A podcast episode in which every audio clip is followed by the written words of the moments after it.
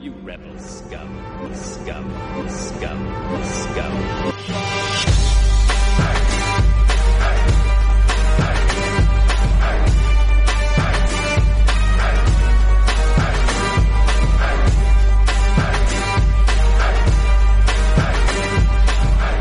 Bienvenidos rebeldes e imperiales del Perú del mundo. Desde un estudio de grabación no muy lejano, les traemos el día de hoy, como toda la semana, su podcast de Star Wars Escoria Rebelde. Mi nombre es Gonzalo, Stormtrooper de día y cazarrecompensas por las noches. Y en este programa número 112 del podcast Escoria Rebelde, me acompaña Slatko. Hola Zeta, ¿cómo estás? Hola Gonzalo, hola a todos, muy buenas noches, encantado de estar aquí una vez más. Tenemos un súper programa el día de hoy. Ha sido una semana muy agitada en realidad. Así es, Sí. tenemos bastantes temas para conversar. La semana del programa de esta semana tiene bastantes temas para conversar. Vamos a empezar con las noticias del imperio, no sin antes saludar a toda la gente que se está conectando a la transmisión. Está nuestro buen amigo Ignacio Martínez que dice esta vez sí llegó tiempo. Víctor Yetaco que dice saludos. Renato Vázquez que dice muy buenas noches a todos y así. Así que vamos a empezar con el programa número 112 de Escoria Rebelde. ¿Ok? Ya saben, esta semana tenemos también el programa, el spin-off de Escoria Clónica, el día de mañana, haciendo el review con spoilers del segundo capítulo de esta séptima y última temporada de Clone Wars Por ahora. por ahora. Pero, sí, por ahora. Pero eh, en el programa de hoy, en Escoria Rebelde, no vamos a hacer spoilers de Clone Wars. Así que le pediría a todos los que están en la transmisión que por favor, por favor, no hagamos spoilers del capítulo de la semana pasada de Clone Wars para la gente que no lo haya visto aún. Y los que sí quieran conversar a profundidad y spoilear y darle con toda la serie, mañana los espero para Escoria Clónica, en donde sí hablaremos con total libertad, full spoilers. ¿Ok? El segundo spin-off de Escoria Rebelde. El segundo spin, el primero fue Resistencia Rebelde, de la genial y absolutamente sublime serie de Star Wars de animación Star Wars Resistance. No siempre rajo de Resistance, pero cuando lo hago es porque se lo merece. Y Resistance merece que rajemos durante mucho, mucho tiempo. Por suerte la cancelaron. Y ya no, ya no tenemos más acá en pantallas, gracias a Dios. O sea, Pero- tenían una gracia salvadora, que era el mayor Morre. ¿Qué hacen? Lo eliminan al final de la primera temporada. De la nada, el Y ha pasado algo graciosísimo. Finalmente salió la nave del mayor Bonreg para el juego de batallas en la mesa X-Wing Tabletop. Es la mejor nave del juego. La Sí. gente se mata por esa miniatura. Eh, la- todas las listas del meta actual, todos pilotean a Bonreg. Y la gente que juega X-Wing Tabletop está diciendo, oye, quiero saber más de ese personaje. Tengo que ver Resistance. No, gracias. No. No lo Y vale. encima es como que, oye, ¿en qué es ese personaje? Murió. Sí, bueno.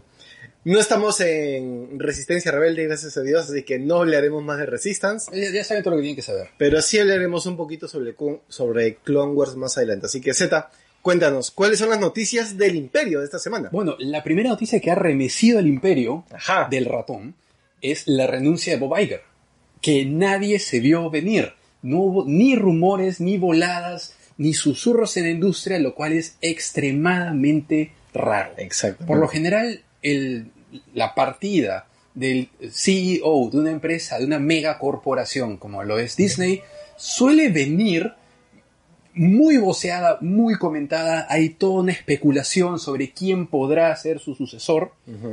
Y esta vez remeció al mundo, la- al mundo corporativo con una sorpresa que nadie se imaginaba. Y era de pronto eh, del rey muerto viva el rey. De Y- pronto, de la sí, nada. Absolutamente inesperado por donde se viera. Ahora, sí habían algunas declaraciones previas en donde el tío Bob había dicho, pucha, mira, ya compré Marvel, ya compré Pixar, ya compré Star Wars, ya compré Fox. ¿Sabes qué? Ahora que, le, que he lanzado Disney Plus, ya no tengo nada más que hacer, así que me podría, este, podría estar pensando en el retiro. Pero como que soltaba esas cosas muy eso, a eso ligera. sonaba más bien, ya completé Guantelete el infinito. Claro, ahora, ahora voy a, voy a ahora dígame qué reto me, pla- me plantean. Sí, me falta comprar a Batman nada más, ¿no? Sí, Y sí. Bueno, lo gracioso es que alguna vez pudo haber ocurrido, pero eh, no pasó. Así que eh, nos quedamos en el aire la- con la interesantísima pregunta de qué ocurrió. Eh, por lo general, un movimiento de este tipo viene ya sea por una enfermedad súbita o la pronta emergencia de un escándalo espectacular y esta medida se da justo antes de Claro. para evitar el colapso de las acciones. Ajá. Para evitar el roche. Están poniendo el parche, como poner dicen. el parche básicamente, pero el parche se pone justo antes de la herida. Y ya han pasado varios días y no hay explosión. No hay nada. Entonces, eh, bueno, esperamos que la salud del, del tío Bob esté bien. Le tenemos muchísimo aprecio por todas las cosas que ha hecho. Y bueno, en fin, eh, nos deja la duda entonces de cuáles serán, porque ustedes, ustedes saben que Escobita no barre bien, cuáles serán las primeras acciones del nuevo CEO, ¿Quién el es el nuevo- tío Bob. El nuevo tío. El nuevo tío. Adiós a Bob, denle, eh, denle la bienvenida a Bob. Claro. Bob ha muerto. Que viva Bob. Bob ha muerto. Bob ha partido. Viva Bob. Exactamente. Porque Ahora- el, el nuevo CEO es Bob Chapman. Chapman. Ahora, ¿Quién es Bob Chapman? Bob Chapman eh, ha trabajado para Disney desde hace décadas y era hasta hace algunos días el director de la división de parques. Es decir, esta es la persona que aprobó eh, la Tierra de Avatar y, más importante aún, Star Wars Land. Perdón, no se llama Star Wars Land. Debió haberse llamado Star Wars Land. Sí. bueno. Galaxy Edge. Galaxy's Edge. Uf, o sea que él fue la persona que al final de cuentas dio la orden de que se cambiaran los planes de los Imagineers y se rediseñara o reimaginara el parque eh, Star Wars Galaxy's Edge para que fuera únicamente la nueva trilogía. Lo cual significa al mismo tiempo que quien sea que entre ahora como el nuevo director de parques podría revertir esa decisión más adelante, Sí. una vez que se han ejecutado los planes que ya están en marcha, y podríamos finalmente tener una atracción en Galaxy's Edge que fuera de la trilogía clásica o, más probable en este momento, de las precuelas. Yo nunca tuve dudas de que en algún momento íbamos a tener en los parques las otras eras. ¿ah? A Mm. mí me, me quedaba clarísimo que ahorita estaba enfocado en las secuelas y que en algún momento, porque obviamente los parques no van a desaparecer, esos terrenos no los van a vender y más bien podrían ampliarlo de alguna manera.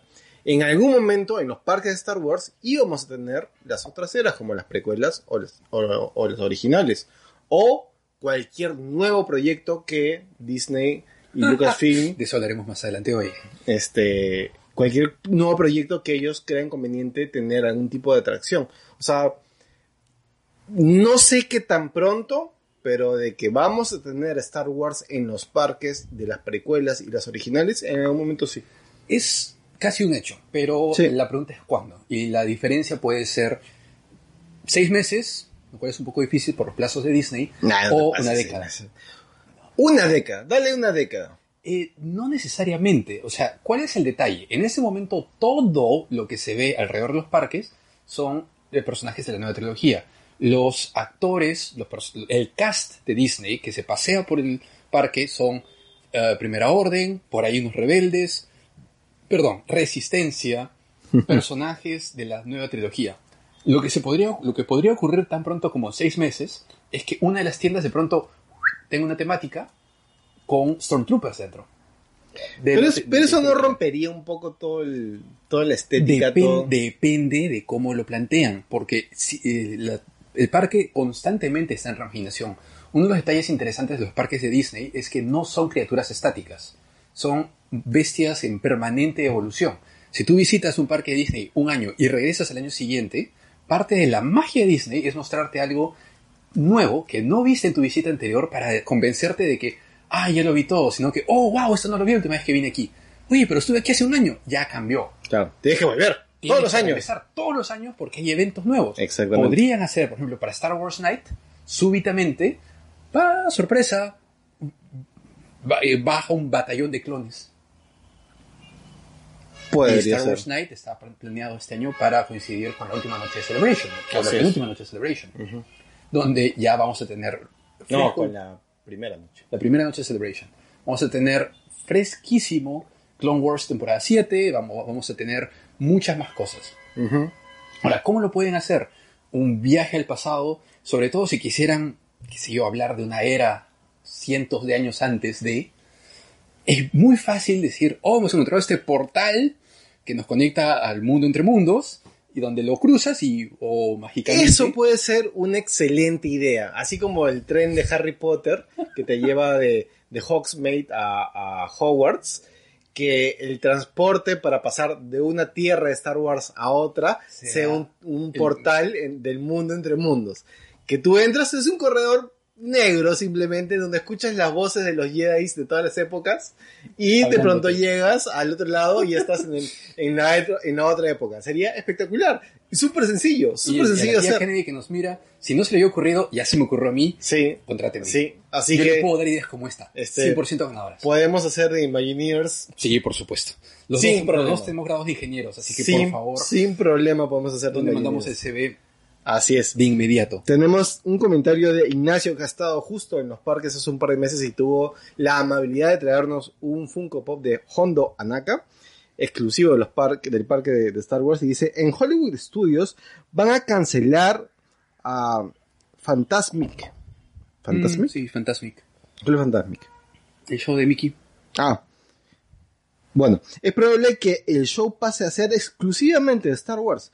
No sería raro. Es más, ya tres octavas partes del parque son... Tres octavas partes. ¿Qué específico quieres, Eso Ignacio? es una ligera exageración. Tres, tres octavas partes es menos que cuatro octavos, que, Que es, un me- medio. Que es un medio. Estamos que- usando el sistema eh, imperial muy bien ahí para usar fracciones. eh. Muy bien, Ignacio. Es muy buen aporte. Miguel Ángel dice, me encanta la idea del túnel. Es una muy buena idea. Ahí está. Dejen sus comentarios porque la tía Kennedy nos Los lea. los nos- y nos contrate como los Imagineers para desarrollar ese, ese, ese tour. Sara manda saludos, hello there, General Kenobi. Eh, General Kenobi. Karen Zapata dice, hola chicos. Y hay más gente conectada a la transmisión, muchísimas gracias. Pero bueno, para ir cerrando el tema del tío Bob y del nuevo tío Bob, del antiguo tío, del viejo tío Bob y del nuevo tío Bob, Larga eh, vida, Bob. Larga vida a Bob. El- eh, Yatako nos comentó el otro día en el post, es este, él puso algo como el mundo entre el mundo de Bobs o la era de los Bobs, una cosa así, Age of Bob. de Age of Bob en Disney.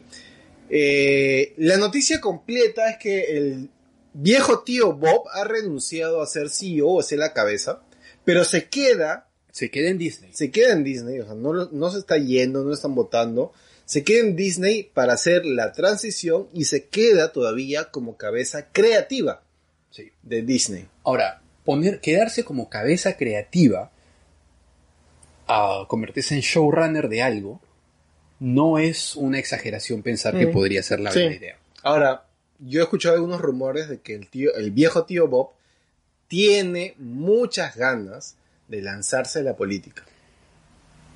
Sí, podría ser. No, ahí sí esa es una especulación Es una especulación. difícil de predecir en cuanto a resultados se refiere, pero las consecuencias globales serían difíciles de, de imaginar en tan breve tiempo. Si hizo lo que hizo con Disney, ¿te imaginas como presidente de los Estados Unidos? o sea, el, el tío, el tío es capo. O sea, no, sola- no solamente negoció la adquisición de Lucasfilms, la adquisición de Marvel, la adquisición de Fox, se lanza presidente, El tío es capo. adquiere Canadá, adquiere México. Sí, claro, va a comenzar a comprar países. bueno, esos son los rumores, que el tío Bob Se probablemente la haya renunciado a ser CEO de Disney y que está haciendo toda esta transición porque quiere lanzarse a la política para en las siguientes, todavía En no en cuatro estas, años. dentro de cuatro años, lanzarse a las... a las- y es republicano, Sí, lo sé, por eso no me es, bien. no es demócrata, Lo es sé, lo sé, republicano. lo sé, lo sé perfectamente. A pesar de ser liberal y... Es que pues, es, un- es, un demo- es un republicano económico. Él es un conservador económico liberal social. Ya no, vamos a hablar de las cosas. Ya. Entonces, veamos, veamos qué queda.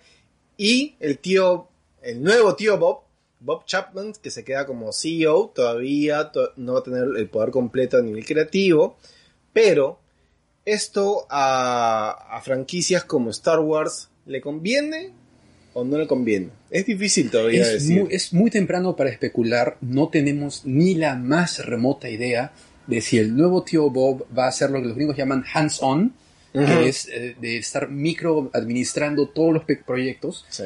lo cual probablemente terminaría con él jubilado en tres años, porque es demasiado el imperio para que... Y además, el, de- el nuevo tío Bob es bien viejo. Sí.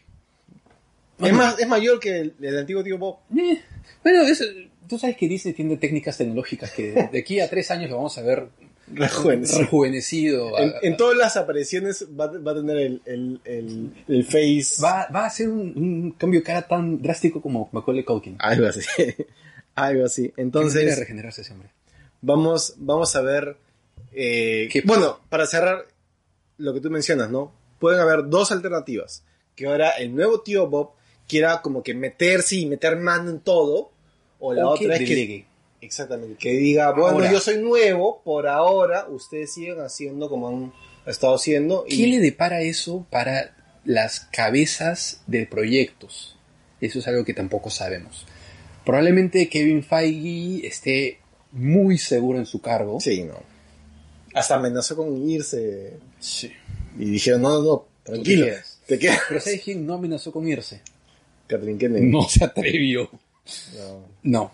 Porque Kennedy. probablemente ella sí tenga en ese momento que presentar una cartera de proyectos Claro. y resultados en Sí. los próximos meses Al nuevo tío para Bob. conservar su cargo. Al nuevo tío lo primero que va a hacer un Sí. nuevo administrador es entrar y decir, bueno señores, ¿cuáles son los resultados de cada división? Claro. Tú, defiende tu cargo. Claro. La clásica. Sí, Todos los jefes que entran. Sí, sí. Este, hay seis y solo tengo cinco puestos, así que tomen pro. Ahí está el palo, peleense. Así que vamos a ver qué, qué nos depara el futuro de Star Wars con el nuevo tío Bob como cabeza. Hay que llamarlo así, el nuevo, tío, nuevo Bob, tío Bob. como cabeza de Disney. Sí. Bueno, La pregunta es si su sucesor también se llamará sí, Bob. ya sería bien raro. Sería como los Chris en el universo Marvel. Sí, claro. Muy bien. Terminamos, saludamos desde aquí a nuestro nuevo líder supremo, El nuevo tío Bob. el nuevo tío Bob. Hola, nuevo tío Bob. Somos Escuela Rebelde, ya sabes. Cualquier cosa, nos mandas un inbox y al toque. Al toque nomás, al toque. Karen Zapata dice, me gusta mucho la idea del túnel, enlace de todos los tiempos de Star Wars. E Ignacio Martínez dice, yo creo que el nuevo tío Bob, ahí está, ya pegó el- la chapa, está solamente temporal. Uh, lo mismo hizo Nintendo cuando falleció Iwata. Mm, ¿Podría ser un reemplazo temporal? Eh, es muy pronto para especular hasta que no sepamos los motivos de este cambio de cabezas. Porque tampoco es alguien nuevo a quien tú le puedes decir, ya sabes que te ponemos en este cargo, te ascendemos, es un ascenso espectacular, y de aquí a seis meses, ¡pac! te regresamos a, tu- a donde estabas antes, porque no le haces eso a alguien que ya tiene 26 años trabajando para tu empresa. Pero el nuevo tío Bob se puede jubilar también. ¿no? Podría jubilarse también, pero ya es el jefe. No tiene que obedecerle a Sí, alguien. claro. Exacto. Bueno, la junta directiva. Pero lo- a la junta La directiva lo junta que le- de de accionistas. La, la junta de directivos, la gente- la- la la- el board of directors, le va a pedir resultados. Y si los resultados de este año fiscal, que bueno, ya está a medias, pero o sea, literalmente es octubre, noviembre, diciembre, enero, febrero, ya estamos en el quinto mes, del, Sí, terminando el quinto mes del año fiscal. Oh, no, empieza, termina en octubre, noviembre, diciembre, enero, febrero. Estamos en el quinto mes del año fiscal. No le va a poder pedir resultados a fines de octubre. Va a tener que darle tiempo para Ah. demostrar lo que ha hecho. Y si les viene diciendo, miren señores, hemos ganado la plata, no le van a decir, felicitaciones, ahora vete. Ahora, bien difícil, ¿no? Porque para este nuevo periodo ya no hay tantas cosas como en el periodo anterior. O sea, No, pues. Avengers ya terminó. Star Wars este, ya terminó. Star Wars no fue wow tampoco. igual ya terminó. No, pero es, eh, la recaudación de Star Wars sí le cae a este periodo. Sí, pero digamos, a él, él no tiene proyectos nuevos que presentar. Está bien. Bueno, veremos qué nos depara el, El futuro, futuro. con el nuevo tío Bob. ¿Qué más tenemos en Ah, lo, que remeció las redes son los juguetes que se lanzaron en Toy Fair de Nueva York. Ajá. ¿Qué cosa es el Toy Fair? El Toy Fair es una... No tenemos nada similar en Perú. Ya quisiéramos tener algo así. Es un mega evento que reúne a todas las empresas jugueteras del mundo. Tenemos eh, desde Inglaterra va Games Workshop para presentar sus nuevos modelos de Warhammer y todas las marcas que fa- fabrica. Viene Fantasy Flight Games para anunciar sus nuevas miniaturas de todo lo que hace. Viene Nintendo para anunciar sus muñequitos. Viene Hasbro y anuncia lo que va a salir para, para todas sus áreas y vienen las marcas y presentan sus nuevos lanzamientos del año. Sí. O digamos los próximos seis o nueve meses. Van empresas de Japón para mostrar todas las esculturas Funko, que van a salir, va va Lego. Funko, va Lego. O sea, ¿quién no va? Baneca. Al que lo odian es a Lego porque suele hacer pa- payasadas como anunciar el set con el nombre de la nave que no se haya anunciado aún. Ah. Y ya varias empresas que están poniendo de parche a Lego decirle, sabes que no te voy a decir cómo se llama la nave. Porque Sí. eres capaz de decirme y, el, y con la miniatura de, qué sé yo, este, Boya. Falta que le, pon- que le, le hubiesen puesto el nombre A a, The Child. a Baby Yoda, ¿no? Sí, lo único que falta es, es capaz Lego. Claro. No tienen parche.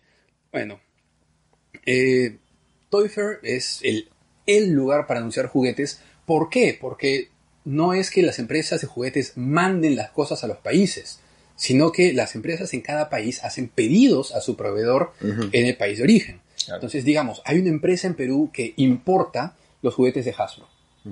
Entonces, no es que los, los importe Hasbro en Perú y luego se trate de los trate de vender, sino que trae lo que le piden. Claro. Entonces, por ejemplo, el Perú, Cencosud, tiene un shopper, un comprador, que eh, visita Toy Fair casi con certeza y es como que, "Mm, esto lo podemos traer, esto lo podemos traer, esto no, porque no es para Claro. nuestro mercado. A esa persona es a la que hay que venderle todo lo que va a salir durante el año para que se presupuesten y vayan pensando en sus campañas. Claro. Ese es el propósito de esta feria. No es que los compradores se enamoren, sino en- de- me refiero yo, Gonzalo, ustedes, sino que los compradores de las grandes marcas. Claro. El- No, es, no es una feria para el público. no. Es una feria para compradores de Por distribuidores ejemplo, o de, el, de grandes el- compañías. el comprador de Walmart, que es un tremendo retailer, va al Toy Fair, se sienta y les dice, Sí, ¿qué tiene? muéstrame. Precio, precio, dame precio. Da- a- es como que baila para mí, pequeño Sí. mono. Claro.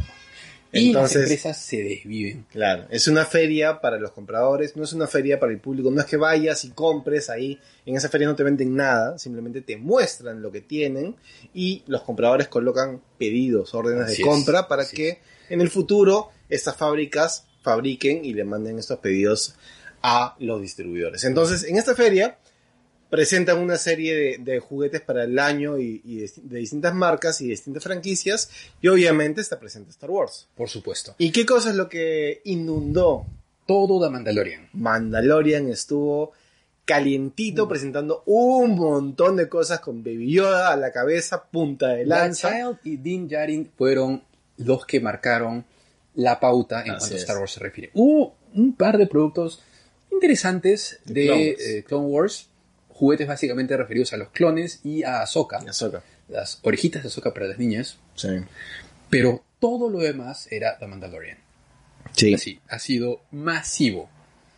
Eh, y no solo, o sea, y no, y, y específicamente eh, Baby Yoda. O sea, los, los productos de Baby Yoda han, han sido el 70% Era de, de los- productos No, para... te encontré. Una pelusa me está molestando hace rato. Eh, definitivamente, tienes el, Baby- el The Child animatrónico. Puedes llamarle Baby No, Yoda. se llama The Child. Mi Es de, es Yoda. Child, pero... Es The Child. Bueno, tienes The Child animatrónico en tres versiones. Sí, Es como que, ¿cuál es tu presupuesto? Solamente tengo 20 dólares. Acá está. claro. Cómprate el Funko de Baby Yoda. Sí. Hay para, exactamente, hay un Baby Yoda para todos los bolsillos. Tienes el The Child de 70 dólares animatrónico Sí. De Hasbro. de Hasbro. Que está súper bien. Increíble. Tiene, tiene una cara animatrónica donde cierra los ojos, abre la boca, mueve las orejas y hace soniditos. Es como Entonces, que, eh, te- son como las, las muñecas de las niñas. es, es- más, o sea, la es- muñeca Es gestitos. más, es a escala, si no me equivoco, uno en uno. No, no es escala. ¿No es escala uno en No, uno? es más chiquitito. Es así. Ah, no, hay, no, hay otro que sí es el que viene con el... Con la cuna. El carrier, el que viene con la cuna. También es animatrónico, ese creo que es un poquito más caro. Pues, pero está Pero- bastante más caro. No, no tanto más caro, creo que 120 dólares. Un poco más, me parece. Comparado con lo que ha pagado cierta gente por el Sideshow. pero ese es... Pero la diferencia es que este mm, se mueve y viene con la cuna. Entonces, por 120 dólares, definitivamente Vale la pena. vale la pena. Ya no necesitas comprar el Side- Sideshow, basta con que te compres el animatrónico que viene con más detalles. De- de- Sideshow también hace muy buenos No, por trabajos. supuesto, nadie que- diría que no. Pero sí, hay un Baby Yoda para todos los bolsillos. Ese, Hay- ese es el titular de la, de noticia. Los pijamas para niños que ya están anunciados para Disney Store. tienes ropa y todos los tipos imaginables. Sí. Eh, el casco de The Mandalorian ya está anunciado.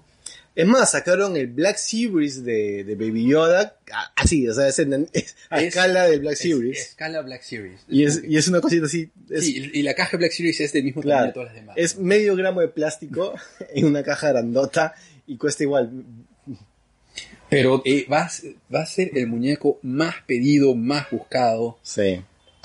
¿Quién Ahora, no necesita uno para Me cada da, me da curiosidad saber cuál de las versiones va a ser la más vendida. Porque por supuesto hay más de una versión.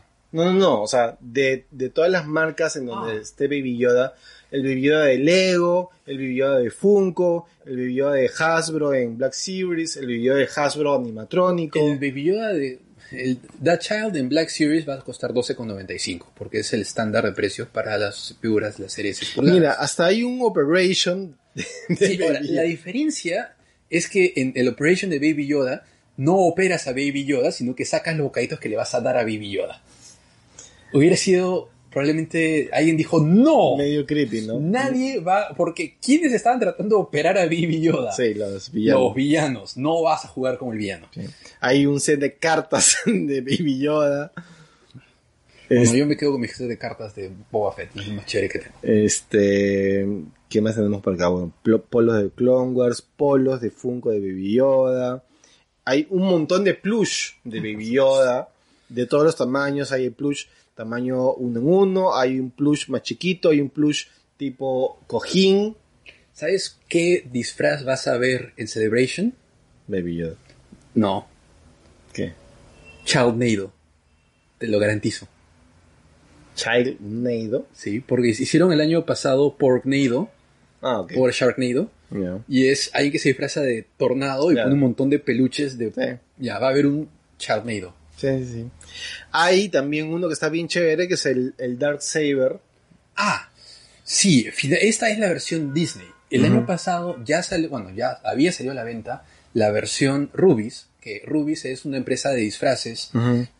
A nivel mundial te, te hacen disfraces de todo, o sea, de todo, todo. Tienes desde extraño mundo de Jack, pasando por Misión Imposible y llegando a Star Wars. Sí, hay Ellos de ya tenían el Rubis del Black Saber, pero ese está más bacán. Sí, es, es de Hasbro, me Es parece. de Hasbro. Sí. Está el disfraz para niños de Baby Yoda con tu tazoncito para la sopa. Oye, deberían vender tazoncitos de sopa de Baby Yoda. Ya está. No he visto Sí hay. Sí, hay está plus, en- chiquitos, los Legos. Eh, bueno, Black Series sí ha sacado algunos modelos por el 40 aniversario de, de El Imperio Contraataca. Ah, sí, tenían que hacerlo. Sí. Hay una especie de ludo de Es un ludo, literalmente. Sí, es una especie de ludo de, de Mandalorian. La mochila de, Baby- de Baby Yoda, como que si estuvieses cargando a Baby Yoda. O sea, bueno, el, el Lego del Razor Crest de Mandalorian, que también está bien chévere, con el con la minifig de, de Baby Yoda. Sí. De hecho, de paso, se falleció esta semana el creador de las minifiguras del Lego. El de la minifigura original de Lego, Ujú. del muñequito con la cara amarilla. Sí. Bueno, entonces, todos esos son, bueno, no todos, pero esos son muchos de los juguetes presentados en la Toy Fair. Eh, y como ya vieron, hay un montón, un montón de productos de Baby Yoda. En realidad Entonces, es una pequeña fracción de lo que va a haber. del. Es una pequeña fracción de lo que va a haber, es verdad. Este, Elisa dice, hola muchachos. Ya lo es, todo el mundo ama a Baby Yoda. Y Karen dice, Adidas sacará casaca de Mandalorian Baby Yoda. Por supuesto. En Navidad fue muy buscado. Este... Es más, todos buscamos nuestro Baby Yoda. Yo con los bellos trabajos que hace Fell Factory. Ah, pueden pedir su Baby Yoda en Fell Factory. Eh, y necesito polos porque ya han estado sacando. Ignacio dice, sábanas de cama inspiradas en Baby Yoda. Está de moda. Sábanas de Baby Yoda, ¿por qué? Y lo que pasa es que Star Wars siempre tiene juegos de cama. Sí, sí, pero Y- particularmente Baby Yoda porque se Porque tapa. Baby Yoda está de moda. Bueno, Entonces, Pero no de que- hecho, va a salir. Y eso, ahí sí, fíjense, eso es algo que va a poder conseguirse casi con certeza a nivel local. Porque las sábanas de Star Wars, Sí. set de cama local, se fabrica en Perú. La, una empresa que son los que tienen Mundo Comic, las tiendas de Mundo Comic en Plaza Norte, Mall del Sur. Ellos tienen la licencia para producir este tipo de, de productos. Entonces, Así que si no se ponen las pilas con las sábanas de Bibioda, están en nada. los van a atrasar.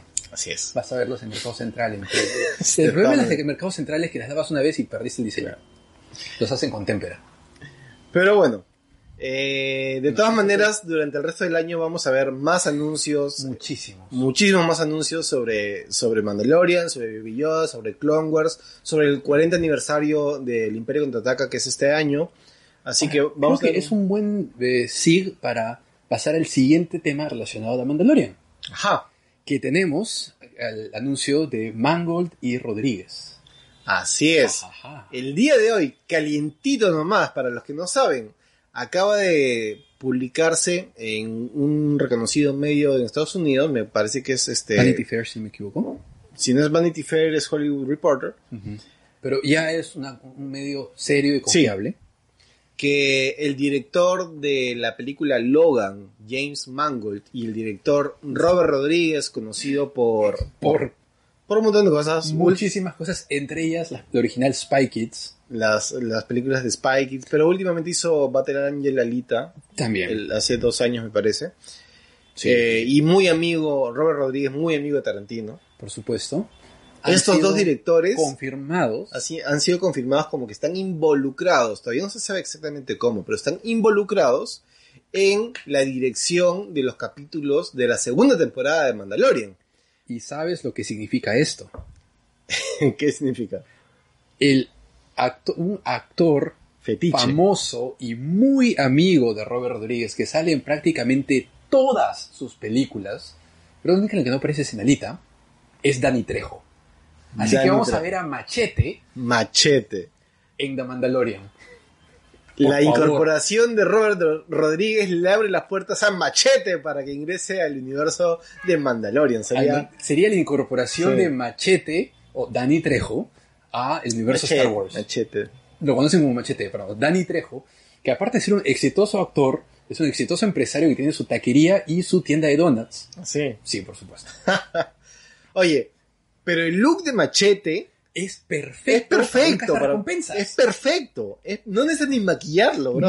No, simplemente le, le pones un machete, un, un, un, uh, Vibro machete. vibro machete. Ponle un vibro machete y diga chinga, güey. Ah, su madre. Es el enemigo, es el final boss de la segunda temporada. Claro sería que Danny sí. Trejo con dos, dos vibro machetes, uno en cada mano.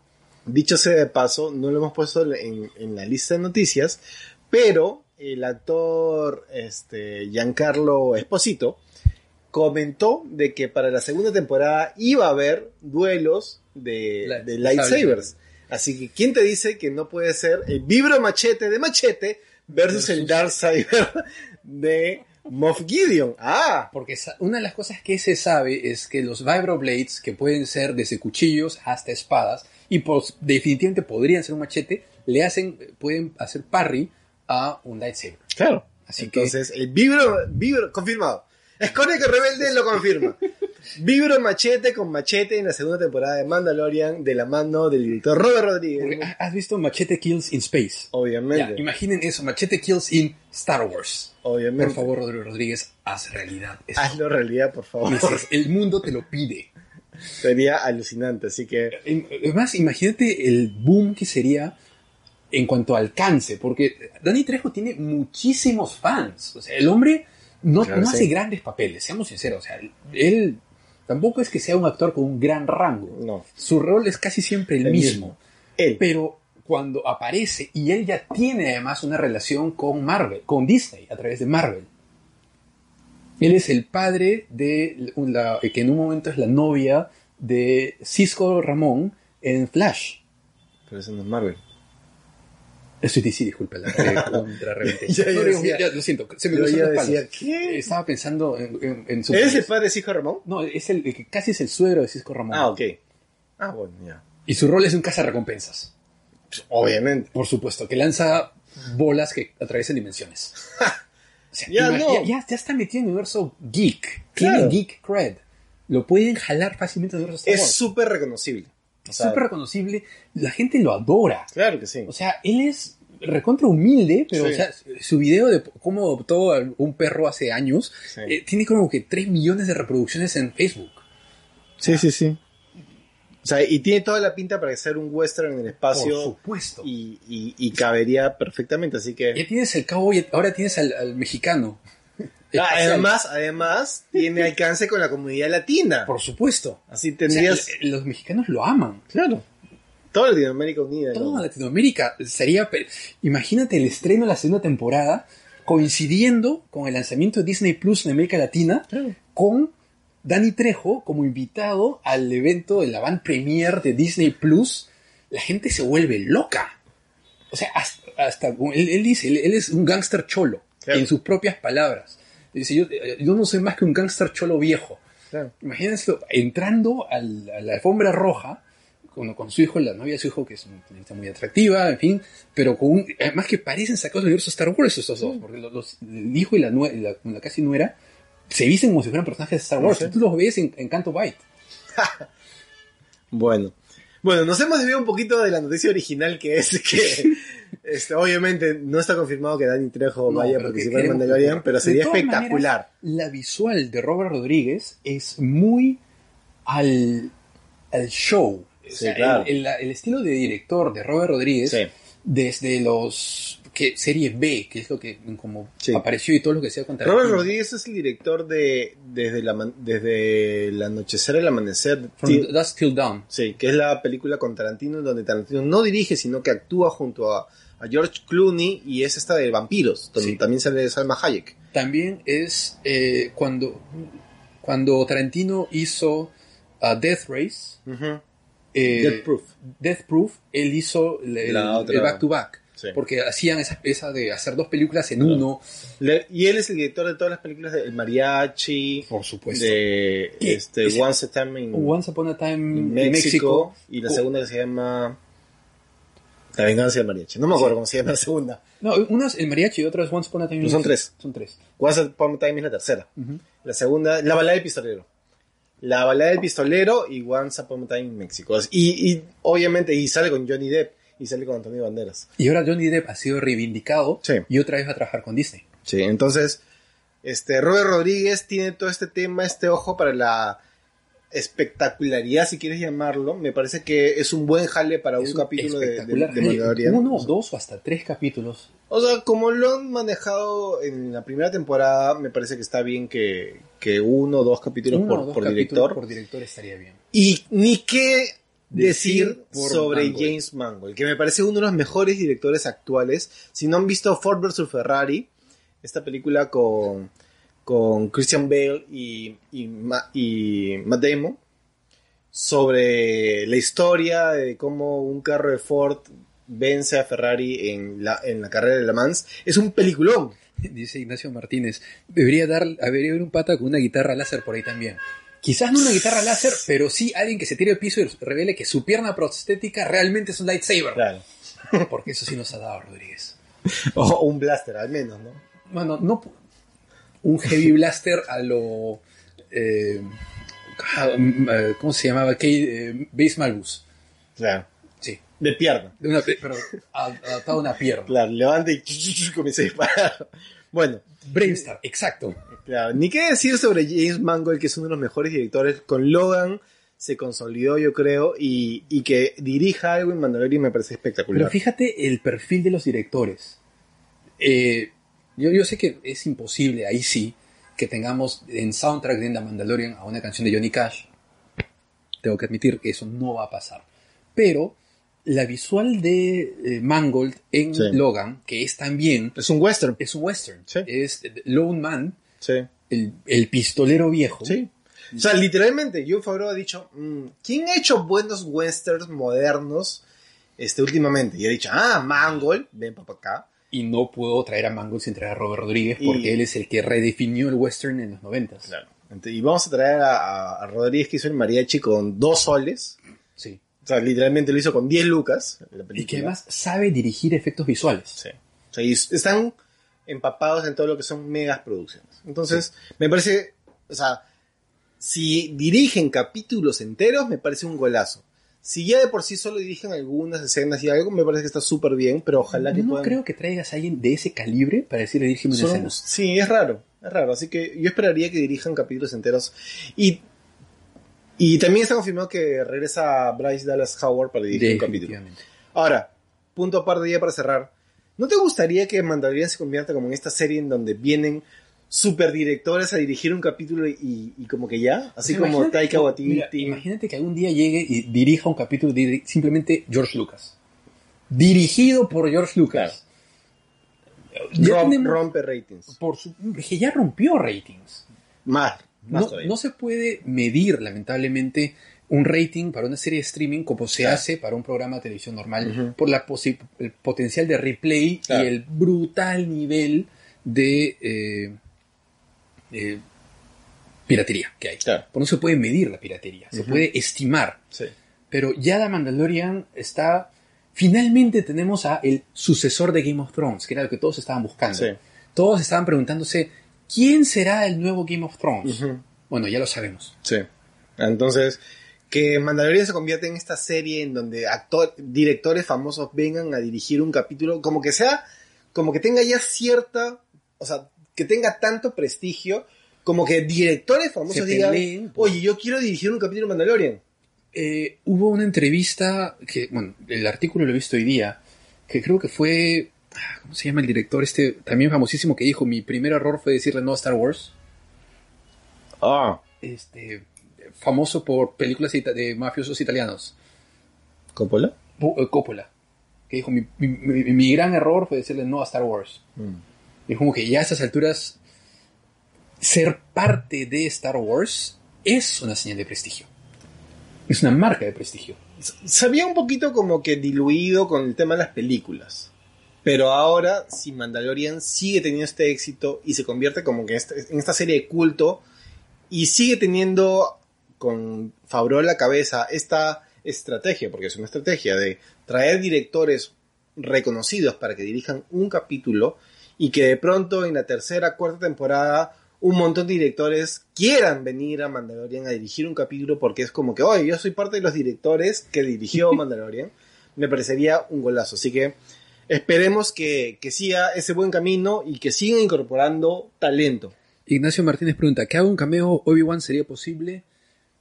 Obi-Wan en The Mandalorian no podría salir. No, porque se no, hay forma, murió nueve años antes, Sí, lo- claro. lo siento. Sí, no. Pero eh, que haya un capítulo, una especie de crossover, porque se viene la serie de Obi-Wan. Sí, pero no creo que Entonces- los, no creo que los junten mucho. No, no creo que lo junten, pero no sería... Honestamente a estas alturas, no, es imposible especular porque ya se vuelve demasiado Sí, como no. eh, Obi-Wan tiene- enrevesado. Obi-Wan tiene más sentido que aparezca en la serie Cassian Andor, por ejemplo. Por, eso sí. En la Pero- serie, pero es que una de las cosas que sabemos, porque ya nos, nos lo dijo Rebels, es que literalmente Obi-Wan sí se quedó en el desierto todos esos años. Sí. Entonces, ya cuántas, ¿cómo jalas más gente No al desierto? Porque ya lo hicieron con Sí, sí, eh, eh, en Rebels, ya le llevaron ahí para, para poder darle cierre a la saga de Darth Maul. Pero ya que venga... Si este Mandalorian ya cayó en Tatooine. Sí, o sea, ya. Sí, deja No, en Hay que paz. dejar probablemente Tatooine en paz. Porque, ¿qué pasa? Si no, ya no tendría sentido que haya pasado caleta tantos años Obi-Wan en Tatooine Sí. si todo el mundo lo iba a visitar. Sí, es verdad. Sería Bueno. Entonces, esperemos que sigan trayendo más talento y que más directores se apunten para la segunda temporada de Mandalorian, que, mira, octubre ya estamos a unos cuantos meses, así que no falta nada. Son, faltan solamente ocho, eh, ocho meses para octubre. Cinco, seis, siete en realidad. Ya estamos terminando febrero. Ok, eh, terminamos entonces y damos por cerrado eh, The Mandalorian, Mangold y Rodríguez, Toy Fair, ya, ya lo mencionamos. Lo la última noticia del Imperio que hay que mencionar, y es un pequeñísimo spoiler desde cierto punto de vista, como Ujú. diría nuestro justamente de Obi-Wan. Hubo un- para mí fue un violento error de continuidad de mi primer capítulo de The Clone Wars temporada 7. Exactamente. Lo noté y se los hice notar a un, un grupo de amigos que tenemos. Porque, de verdad, vamos, por favor, señores, hay que tener cuidado con estos detalles tan importantes, sobre todo si es algo que marca un capítulo. Claro. Y sobre todo, considerando que el que... de- una década para... Bueno, eh, considerando que Filoni es el productor y, y es una persona tan minuciosa en que los detalles eh, se cumplan y, y se mantengan la, la continuidad, ¿no? Eh, es un pequeñísimo... Yo ni siquiera lo llamaría spoilers. No es un spoiler. Pero en el capítulo, en el primer capítulo de la séptima temporada de Clone Wars, hay un momento en donde uno de los personajes más queridos de todo Clone Wars, el Capitán Rex, está en un momento de reflexión viendo una foto de sus compañeros clones, en donde tiene Una holoimagen.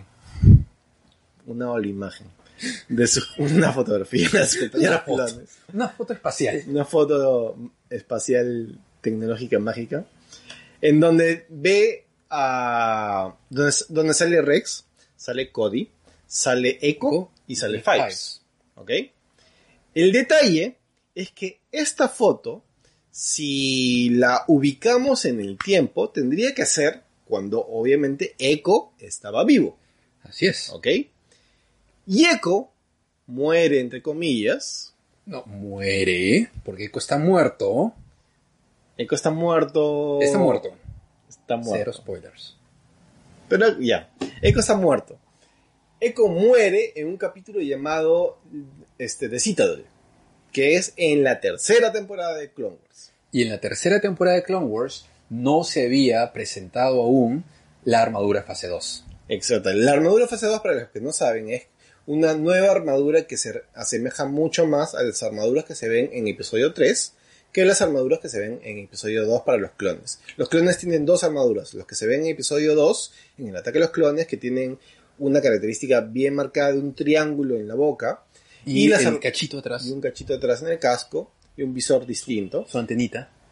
Y las armaduras que se ven en episodio 3, que son unas armaduras, unos cascos y armaduras también, pero el casco en particular ya es un casco un poquito más estilizado que se asemeja un poquito más a es los un cascos. punto intermedio justamente entre la armadura fase 1 y la armadura de un Stormtrooper imperial. Exactamente, es una transición. Casco de Clone Trooper del episodio 2, casco de Clone Trooper del episodio 3 es un punto medio entre este de aquí y el de el Stormtrooper del episodio 4. Entonces, estos cascos en Clone Wars se presentan recién en la temporada 4. Para la temporada 4, Echo ya estaba muerto. Entonces, en la foto que está viendo Rex, Rex se ve con la armadura ya nueva, Fase 2. o en la fase 2. Entonces no tiene sentido que en la foto aparezca Rex con su nueva armadura y Echo esté vivo. Estas dos cosas no pueden convivir. Tenemos O Echo, un anacronismo. exactamente, o Echo está vivo y Rex tiene su armadura antigua, o Rex tiene la armadura nueva y Echo está muerto.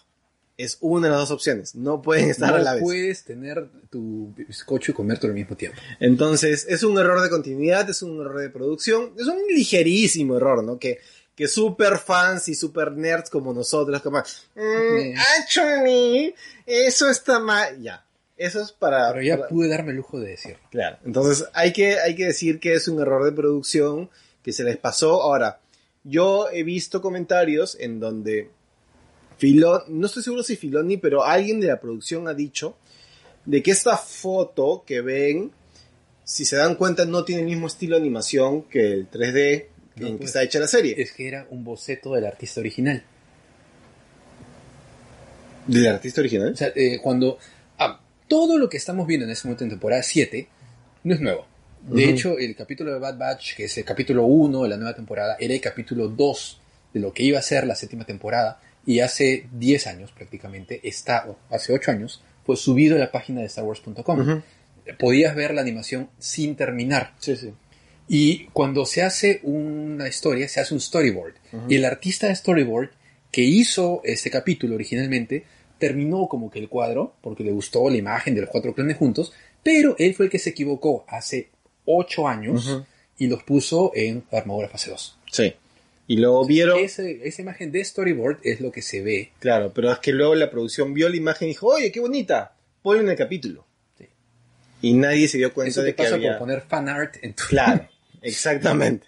Entonces nadie se dio cuenta de que el artista original se había equivocado y eh, había puesto este, este dibujo hace muchos años, lo había hecho mal y simplemente pasó todos los filtros. Así es. Hasta que salió ¿Qué el público y los super nerds de internet dijeron, oye, está mal, está mal, eso está mal. ¡Quémelo! Sí, no saben nada de Star Wars, no son verdaderos fans.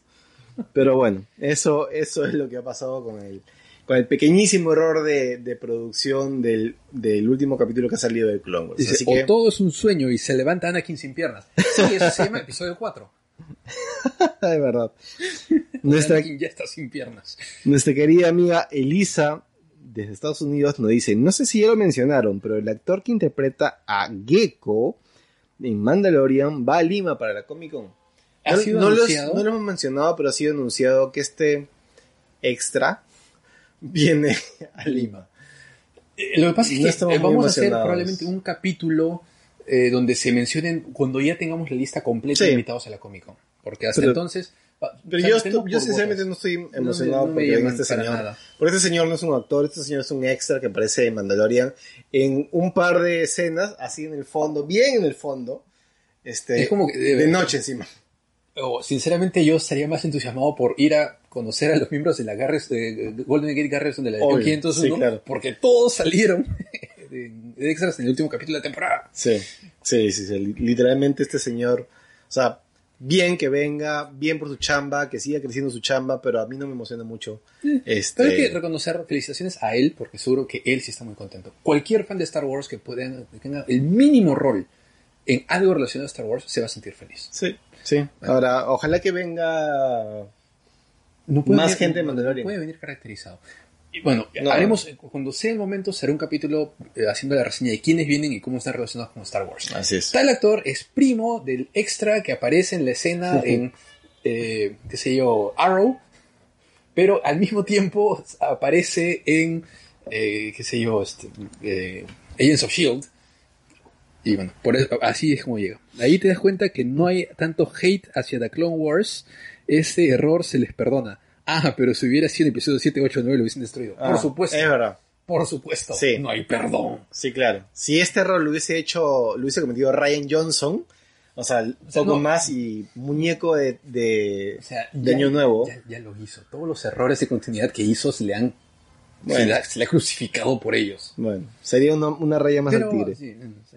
Lo que pasa es que no es, lamentablemente, The Clone Wars un mega producto como lo tiene que ser la Claro. película, la- el capítulo de la trilogía. Es verdad. Bueno, cerramos con eso entonces, Noticias del Imperio. Sí, y obviamente, Porque nue- nueva- hemos- nuevamente, para, para los que no están al tanto, Escoria Rebelde tiene el spin-off para Clone Wars. En este, en este programa no vamos a dar spoilers.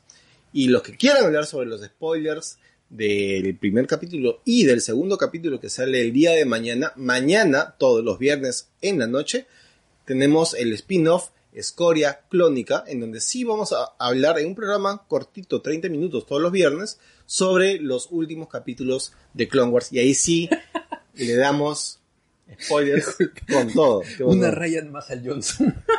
Una Ryan. Una Ryan más allá. Bueno. Este. Bueno. Felicitaciones. bueno. Bien, Ignacio. Muy bien.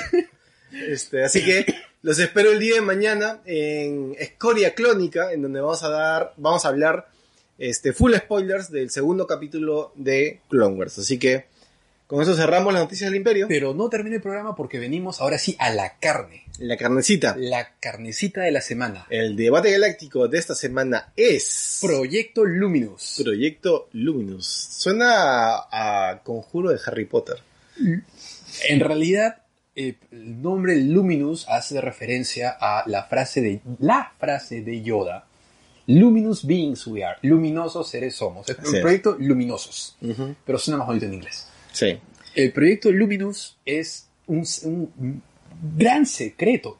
Qué bueno es Disney manteniendo las cosas eh, a puertas cerradas para cuando salen salir con toda la munición cargada. En este caso tenemos Proyecto Luminous. Para los que no lo hayan visto, em, han hecho el mega anuncio esta semana de que se viene algo que mucha gente les pedía dejen descansar a los personajes de la trilogía original, dennos algo nuevo. De pides algo nuevo, toma la Alta República, una- un periodo de paz en la galaxia, ubicado 200 años antes de la batalla de Yavin aproximadamente, que por cierto, ya en la nueva, en el nuevo timeline que está, que está compartiendo en sus redes sociales eh, Lucasfilms o Disney o Star Wars.com, ya no se menciona el inicio de la cronología con la batalla de la base Starkiller. Sí, eso lo confirmaron este todo el equipo de los, los redes Canon- sociales. Los Canon Keepers, ¿cómo se llaman? Este, El eh, Story Group. el Story Group confirmó de que esa línea temporal que habíamos visto era solo para la guía visual del episodio 9. Es, es, ahora, lo gracioso es que se nota que no lo hicieron a propósito. Sí, claro. ¿Por qué? Porque han dado un paso atrás. En lugar de crear una nueva línea tem- temporal, usaron la de hace dos años, donde salía episodio 9 pronto. Sí. Pero Bueno. regresamos entonces a que el punto cero de la cronología de Star Wars es la batalla de Yavin. sí. Entonces, ahora No, estamos... por- ya habíamos hablado en su momento que tampoco tenía mucho sentido Lo que que ese sea el año cero. ¿Cómo marcas? Lo que pasa es que tiene, ahora, sí tiene cierto sentido, Tiene sentido para nosotros. En realidad eh, es, el, es el año en que es un debate para historiadores. ¿Cuándo- ¿Cómo se mide la caída del Imperio Romano? Con la caída de Constantinopla, por un lado, y eso es para muchos el, el fin del imperio. ¿Cuál es la caída? Bueno, haber puesto la caída de Coruscant, pero no tendría sentido porque lo pones en un periodo de transición muy complicado. Más fácil es poner cuál era el hito del imperio, la estrella de la muerte, el gran símbolo imperial. Entonces, ¡pum! La destrucción de la Estrella de la Muerte. Porque es todo el periodo de construcción de la Estrella de la Muerte, la destrucción de Alderaan y la destrucción de la Estrella de la Muerte. ¿Qué día puede recordar la gente fácilmente? Cuando la plataforma, la, no era nave, la base imperial, la- ¿cómo se llama esto? Este, se me acaba el nombre. Skylab La era una, esta- la estación espacial del tamaño de una luna explotó. Es algún evento fácil de recordar. Ahora, esa es en todo caso la cronología de la Nueva República, Claro. No ¿Quiénes es- cuentan la historia? los ganadores. Pero entonces, ¿cuál era la cronología del imperio? ¿Cuál era el año cero cuando, cuando el imperio estaba gobernando? I am the Senate. La caída de la vieja república. Claro que sí, la declaración del Imperio Galáctico. Claro. Y el- de hecho, en una de las novelas que, no, lamentablemente ya no canon, pero antes sí, Palpatine, con- o, o los historiadores de Palpatine hablaban desde la, de la, del imperio o de la cronología imperial como años desde la proclamación de Palpatine. Claro. Años desde la proclamación. Bueno, el punto es que en la Alta República, nos estamos viendo Nos estamos desviando, pero solemos hacerlo y creo que si nos ven es porque vamos Este, el, el punto es que la Alta República es 200 años antes de la explosión de la Estrella de la Es Muerte. justo la era dorada de la cual hablaba Obi-Wan Ujú. eh, cuando hablaba de los caballeros y Sí. eran guardianes de paz de la Claro. antigua república. En mis épocas. En mis tiempos, cuando yo era joven. Claro. Ahora, lo gracioso es que vamos a ver a un Yoda adulto. Podríamos ver No, vamos. Sé si lo vayamos a ver. Te garantizo que lo vamos a ver porque Sí. un Jedi. ¿Tú crees? Por supuesto, aunque sea en un breve cameo en uno de los cómics. Mencionado en los libros, creo que sí. No sé si tengamos contacto con el maestro Yoda. Ahora, ¿qué sabemos del proyecto Luminous? Muy poco. Específicamente sabemos que es un conjunto de historias ambientadas en este periodo de la Alta República, que se ubica 200 años antes de la batalla de Yavin. Correcto. ¿Qué vamos a ver? La Orden Jedi en su máxima gloria y extensión. Cuando los Jedi son los guardianes de la paz de la República. Donde los Jedi son no policías o no soldados, como llegaron a serlo, sino caballeros errantes. Y justamente uno de los comentarios que se ha hecho oficialmente es que hay una gran similitud entre los Jedi y los caballeros de la mesa redonda. Exactamente. Porque justamente son eso, son caballeros, Ujú. caballeros errantes que van por la República Sí, a- actuando como jueces y protectores. exactamente. Es más, eh, dentro de, la, de los artes conceptuales que mostraron en la presentación, mostraron a los Jedis como se supone están dentro del templo, con unos ropajes más limpios, más robustos, unos atuendos más complicados, y luego mostraron como que a los Jedis eh, Rangers, ¿no? En, en misión, por decirlo de una manera, fuera, y tenían unas ropas más delgadas, más, más fit, como para mayor movimiento, etcétera. Entonces- Eh, ahora, a la pregunta de Ignacio Martínez, ¿época de Kotor? No. Miles de años después de Kotor. Des- claro. Es, es 200 años antes nada No, más eh, de... eh, Kotor es The Old Republic, la muy antigua república. Sí, claro. Eh, eh, duró más o menos 3.200 años antes de la batalla de Yavin. O sea, 3.000 años después de la, de- de la época de Kotor. Claro. Kotor vendría a ser Egipto y la Alta República vendría a ser el virreinato. Exacto. Algo así. Es una similitud más cercana. Más o menos. Algo así. Más o menos. Wow. Ahora, en esta época ya no había Sith. No, ya no había Sith. ¿Quiénes son los villanos? Los nihilistas. Los Nil. Nihil. Los Nihil. Nihilians. The Nihils. Ahora, interesante elección de nombre. Sí. Son piratas. Sí, o sea, no, es que la, pa- la palabra nihil en el universo Star Wars está asociada a un personaje de, que ahora es Legends, pero que ya sabemos que Star Wars está trayendo cosas al canon, que es Darth. Nihilus. Y si nos está viendo una Hylus, ya sabe. No, lamentablemente no nos está viendo. Ya has perdido la oportunidad de que estés en tu gloria. Dicen Pero- que no toquen Kotor hasta que se vaya caca. Vamos, Flor. O sea, de hecho van a traer algo de Kotor. Pero mira, de Kotor ya trajeron a Revan. Revan ya Sí. es canon. Eso ya lo sabemos. Es canon. Y Este, Ignacio dice, gracias chicos. No, gracias a ti. Si nos comentas, te respondemos. Esa es la regla de oro. Eh, Ahora, ¿qué se sabe? Muy poco, porque no han dado detalles. Lo que Sí. se ha visto de esos personajes, se ve lo que aparentemente es un Night Brother, es decir, un eh, Dathomirian, ah, un, un Sabrek, ¿En dónde? ¿En en Ah, los artes. lo- Ya, en los artes Se ve mostraron muchos artes muy interesantes. muchos artes muy interesantes. Ahora, cuando mostraron a los villanos, se muestra a dos personajes con unos ropajes que dan a entender piratas espaciales. Con unos cascos súper ornamentados que les tapan la cara. Sí. Pero uno de ellos tiene todos los tatuajes y es de color rojo. Una de dos cosas. O es un Night Brother, que son los que básicamente Darth Maul, o podrían hacer una payasada bien sutil y muy chévere. De. Darnos un Sith. No Sith Lord, la raza Sith. Oh, ok, ya. Eh, originalmente los Sith eran una raza. Pues. Originalmente los Sith, y esto felizmente sí es canónico, pero esto no lo han cambiado, se conserva como parte del lore, que los el Dark Lord of the Sith tomaron, y eso sí sale en eh, Lords of the Sith, la novela de Vader y Palpatine. wow, cuando ok. hacen la mención. Pero, eh, ok. Eh, no, tenemos la mención de la raza Sith. Sabemos que existía la raza Sith. Pero no hay ninguna mención sobre el aspecto de la raza Sith. No, pero podría ser que este sea nuestra primera, nuestro primer vistazo a un Sith raza. Pero sería muy, o sea, complicarías el tema para, para la gente porque no entendería cuál es la diferencia entre No, no, la, es que la ahora Orden tienes que darte cuenta de algo. El proyecto Luminous no es un proyecto de mercado masivo. El proyecto Luminous es un proyecto para fans. Ahora sí, claro, van a tratar de atraer nuevos fans, Sí, claro. pero eso lo van a hacer siempre. Pero ¿a qué están apelando? Al, al fan que se ha ido perdiendo. Sí, Los fans que no han ido a ver la nueva trilogía. A Yo esos sé. les está tratando de traer. Pero ¿Qué yo, pero como tu editor te diría, no mezcles. Pero es que no tienen que hacerlo algo frontal. Nos ha mostrado un personaje. Entonces, no van a hacer la historia alrededor de la raza Sith. Basta con que pongan a un personaje. Estás trayendo al canon un elemento visual que los fans van a reconocer y entre ellos se va a pasar la voz. Oye, mira lo que acaban de hacer. Ahora, hay que empezar en orden. ¿Qué es el proyecto Luminous? ¿Por qué no han puesto simplemente, oye, es un libro, es una novela, es un diccionario visual? Es todo esto. El- la similitud más cercana que puedo ponerte en el universo Star Wars es Shadows of the Empire.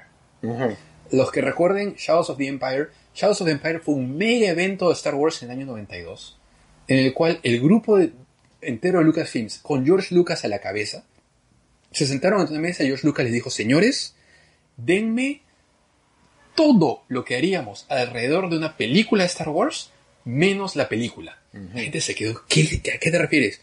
Y George les dijo, bueno, si sacáramos una película en ese momento, ¿qué tendríamos? Una novelización, un cómic, un videojuego, soundtrack, dame todo eso. Juguetes, tráigame al, al representante de Kenner y que me haga una línea de juguetes de Shadows of the Empire. ¿Pero qué es Shadows of the Empire? Ajá, y Juan les lanzó la idea. Eso mismo estamos viendo aquí Sí. con Proyecto Luminous. Han sido anunciadas una serie de novelas, novelas gráficas, cómics, todo por el lado publishing. Sí, Todavía no se anunció juguetes y es porque Hasbro en este momento te garantizo que está un poquito sí, claro. Espinudo con el Sí. tema de lanzarme a hacer más Y juguetes. además han dicho que esta es la fase 1. Y este es el más maravilloso de todo. Tenemos finalmente un proyecto que empieza como un proyecto editorial, porque eso lo maneja directamente Disney. A través de eh, su ver- verso editorial tiene a Marvel para hacer los cómics, tiene su trato con... um, no, no es del rey, pero... eh, no, también tiene trato También con tiene del rey. Pero no es dueño del rey.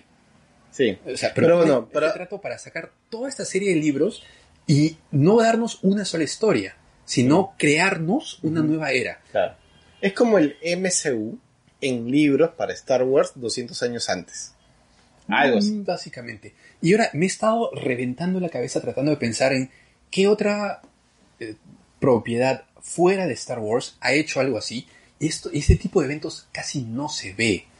Lo trató de hacer en su momento eh, Brian Herbert de, de Duna, el hijo de Frank Herbert de Duna, cuando cre- creó la saga Corrino y todo lo demás, pero se quedó en libros, no pudo convertirlo en cómic. Lo trató de hacer Underworld con los, las películas de Underworld cuando sacaron las- los, los cómics, las novelas para compañía, pero tenía el problema de que a la, la editorial que era Fox, como eh, el productor, Fox no le interesaba lo que saliera en cómics y libros. Entonces cuando salía la siguiente película se zurraban completamente.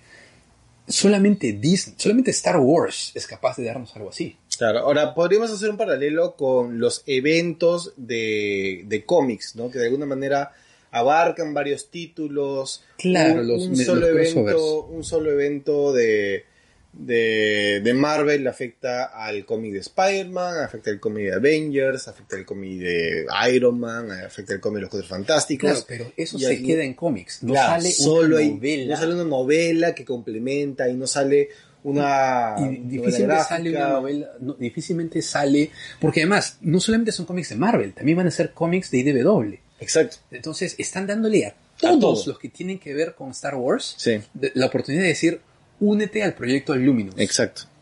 Eh, lo que dice Liz Argüello, tenemos al primer Wookiee Jedi del nuevo canon. El Wookiee de Clone Wars era pago. Era Padawan. Bueno, ok. No, perdón, no, me refiero al primero cronológicamente. Que conozcamos. O sea, hemos conocido al que nos dicen, porque lo mencionan ahí con una linecita, eh, Wookiee Jedi, extremely rare. Sí. Como Ahora- que shiny. Para, para resumir un poquito la, la presentación, eh, en la presentación pusieron el arte conceptual de, de los Jedi, en donde hemos visto sus coloridas espadas láser, sus lightsabers, así que van a haber juguetes de esos lightsabers de todas maneras. Ahora, genial, hablando de los lightsabers, las empuñaduras que nos muestran. Distintas. Está la, tipo la de Kylo Ren. Tipo la de Kylo Ren, pero más estilizada, Sí, más claro. delgada, en los Caballeros Jedi. Y en el, en el arte conceptual que nos muestra el, lo que va a ser la serie de cómics de IDW, se muestra sables para Padawans, que todos son igualitos y todos son más grandotes que parecen juguetes. Ajá. Entonces es como que yo ten- tengo, todavía tengo el sable ese que se extiende de Hasbro de Claro. cuando se estrenó episodio 1. Y es, tiene ese mismo grosor, es como se ve como un sable de juguete. Claro. Eh, te muestran los, los artes conceptuales de, de los villanos, que ya que dijimos que parecen piratas espaciales de distintas razas, hay un montón.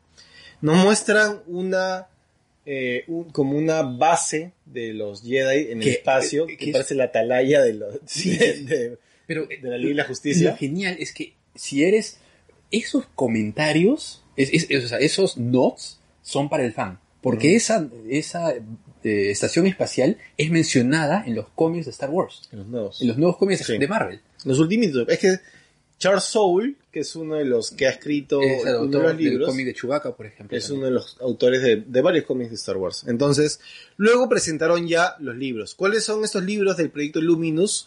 Son cinco. El primero se llama Light of the Jedi, la luz del Jedi, escrito por Charles La luz de los Jedi. de los Jedi. Eh, escrito por Charles Soule. Esta es una novela adulta. Mientras no me metan a Chuck Wendig, yo voy a estar feliz. Ok. Este, Segundo título, escrito por Chuck Wendig. esta es una novela adulta. Novela, sí. Por ID Publishing, creo. No, no, no. por- Del Rey. Del. Rey. El segundo título es una novela para adulto joven que se llama A Test of Courage, una Una prueba de valor, de coraje. Sí, de valor. escrita por Justina Ireland, que es una autora eh, Es un- última. Es reciente y es una de las autoras de una de las historias cortas en camino a episodio 8. Sí, ella me parece que escribió este, uno de los libros de Edge, Sí. ¿ok? Es una novela para adulto joven, en donde el protagonista, la protagonista es este, la Padawan más joven de, de todos. La nueva Ahsoka Tano. La, la nueva, la nueva Ahsoka- la Ahsoka Tano de los libros. Sí. El tercer libro se llama Into the Dark, ¿ok? Y es una novela también este, adulto joven. Y esta es escrita por Claudia Gray. Oh. Claudia Gray es una de las mejores autoras de Star Wars últimamente. De los nuevos autores. De los nuevos autores, sí. Es la que escribió este, Princesa Leia, Princesa le escribió, Bloodline. Es una muy buena autora. Muy buena autora. Esta está publicada por Disney Press, por Disney Lucasfilm Press. Lo único que, ¿sabes? Te voy a decir qué me molesta de eso. ¿Qué cosa? Que los tamaños de los libros van a ser diferentes. Bueno.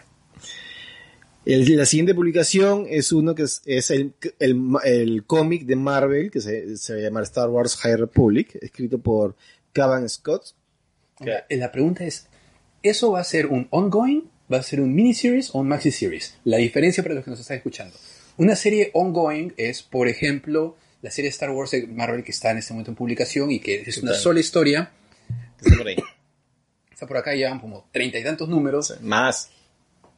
Más de tres años. Sí, Cuarenta y tantos números. sí, van 40. Cuarenta y tantos números en publicación y sigue. Ujú. Una miniserie es por lo general una historia de 6 o máximo 12 historias, más Ujú. 12 números.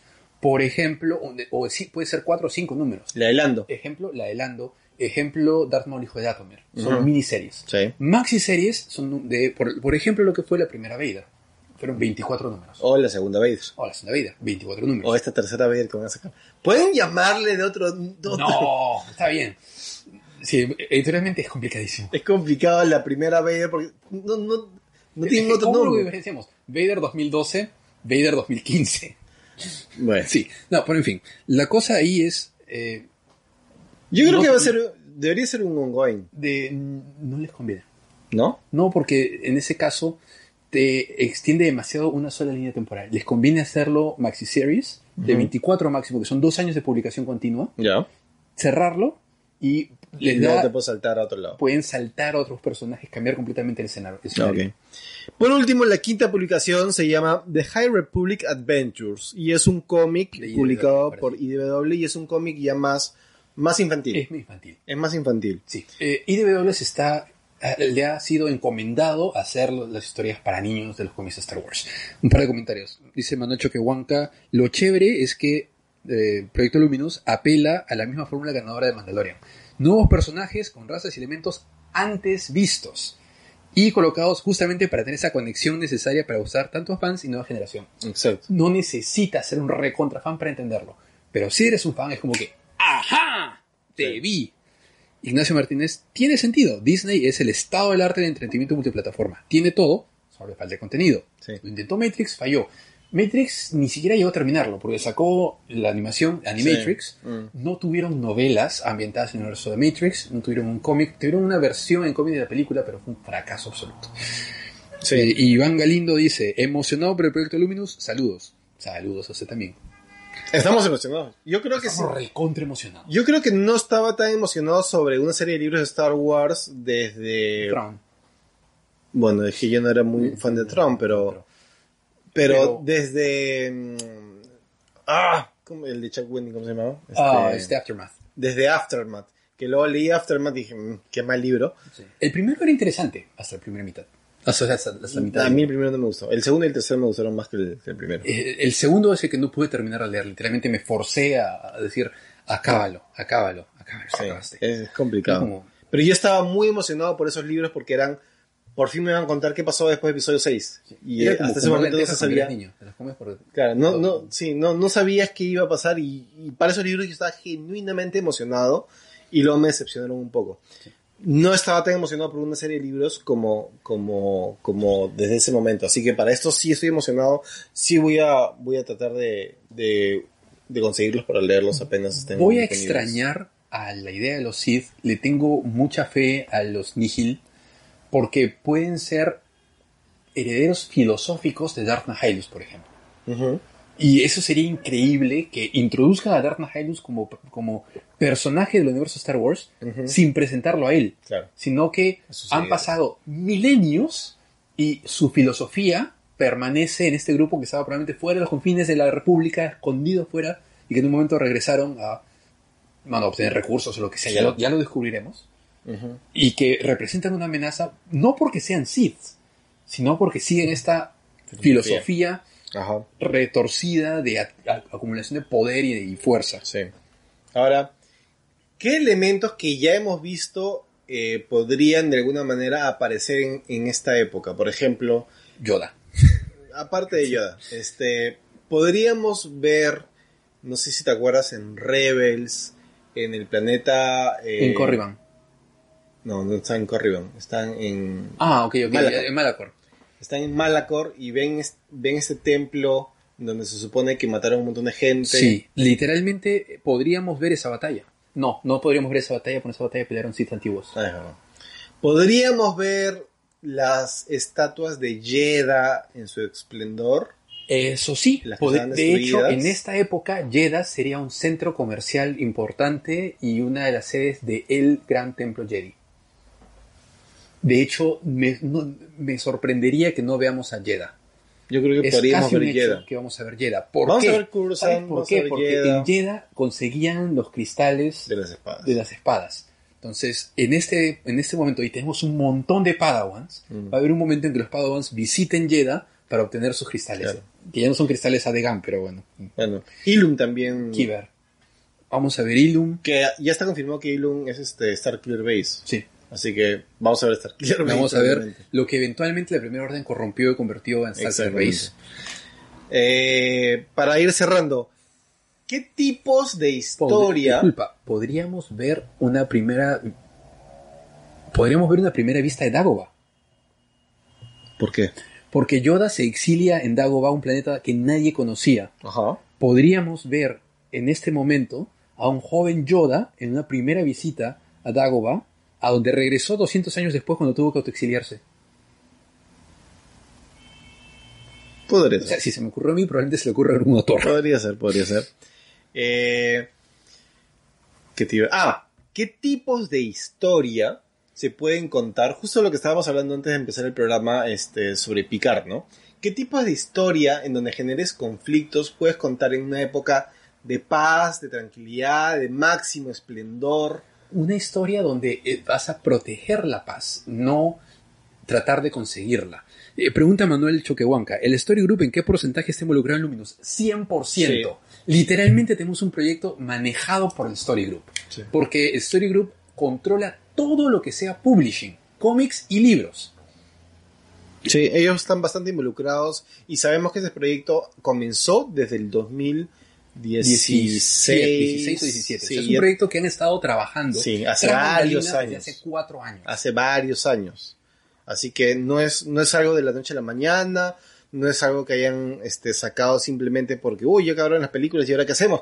Eh, libros, eh, cómics, eh, No. eh, historia para jóvenes. No. Alguien que probablemente usa un sombrero de vaquero Sí. dijo, en algún momento se nos van a acabar estas películas y Sí. tenemos que tener algo que llame a la gente, que les mueva el bobo. Entonces, ¿qué es lo que nos espera? Excelente punto.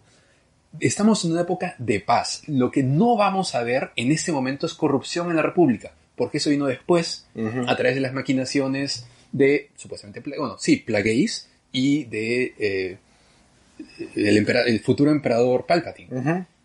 Estamos en una época en que la República funciona, en que la hay paz. Entonces tenemos a los caballeros Jedi como caballeros errantes. ¿Qué podríamos Claro. ver en una historia a lo Obi-Wan y Anakin, por ejemplo? El cómic de Obi-Wan y Anakin sería, y también, de hecho, Soul estuvo involucrado en eso. Eh, es un excelente ejemplo.